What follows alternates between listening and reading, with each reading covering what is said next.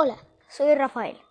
Este es el penúltimo de nuestros episodios, por lo que hoy hablaremos de la deforestación.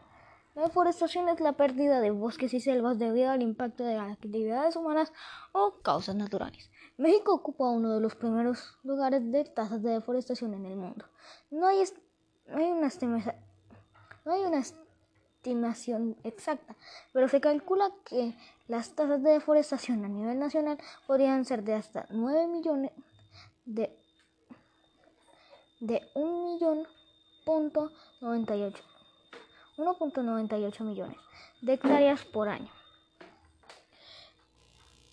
De acuerdo a estos datos recopilados por la Cámara de Diputados en 2017, eso debería importarnos porque significa tres cosas graves. Mayor contaminación, mayor desigualdad social y menos bioseguridad.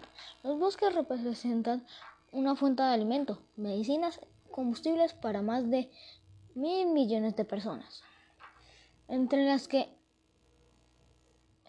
entre las que están las, las de mayor pobreza, que son un arma central de toda la población para combatir el cambio climático, proteger los suelos y el agua.